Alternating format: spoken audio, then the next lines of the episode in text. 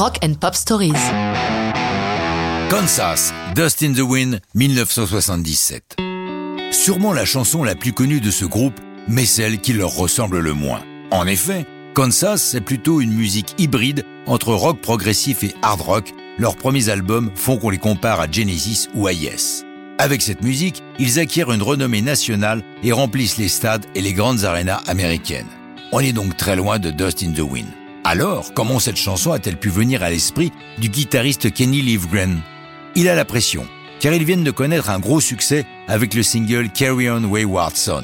Dans cette période, il lit un livre de poésie indienne, de Native American comme on dit maintenant aux États-Unis, et son attention est attirée par cette phrase For all we are is dust in the wind.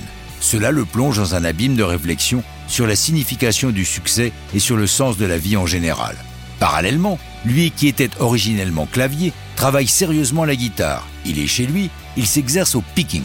Son épouse, Vichy, l'écoute lorsqu'elle est frappée par la mélodie qui naît sous ses doigts et lui demande s'il n'aurait pas un texte qui pourrait convenir à cette ligne mélodique. C'est là qu'il a l'idée d'utiliser cette phrase qui tourne dans sa tête depuis sa lecture, Dust in the Wind est né. Mais lui-même n'est pas du tout persuadé que ce soit une chanson pour le groupe. On est à des années-lumière de leurs productions habituelles. Il retrouve les autres membres de Kansas au studio Woodland de Nashville, alors qu'ils sont en train de mettre la dernière main au nouvel album, Point of Non Return. Quand leur producteur, Jeff Klixman, demande Est-ce que vous auriez une ou deux chansons supplémentaires? À contre-coeur, Livgren leur joue Dust in the Wind en précisant que de toute façon ce n'est pas une chanson pour eux. Mais à sa grande surprise, les autres l'adorent et décident de l'enregistrer immédiatement. Paradoxalement, Livgren veut s'opposer à cette idée, mais rien n'y fait et Dust in the Wind est en boîte et figure sur le nouvel album. Finalement, tout le monde avait raison, sauf lui. Dust in the Wind devient non seulement leur plus grand succès, mais aussi une des plus célèbres chansons rock jouées en acoustique. À noter qu'à sa naissance, elle comportait un couplet supplémentaire qui fut finalement abandonné.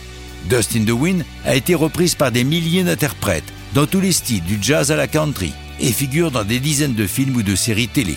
Après que deux membres du groupe aient versé dans le christianisme militant au début des années 80, le groupe va connaître de nombreuses dissensions artistiques. Pourtant, à partir de 2006, il se reforme et reprend la route jusqu'à nos jours. Mais ça, c'est une autre histoire de rock'n'roll.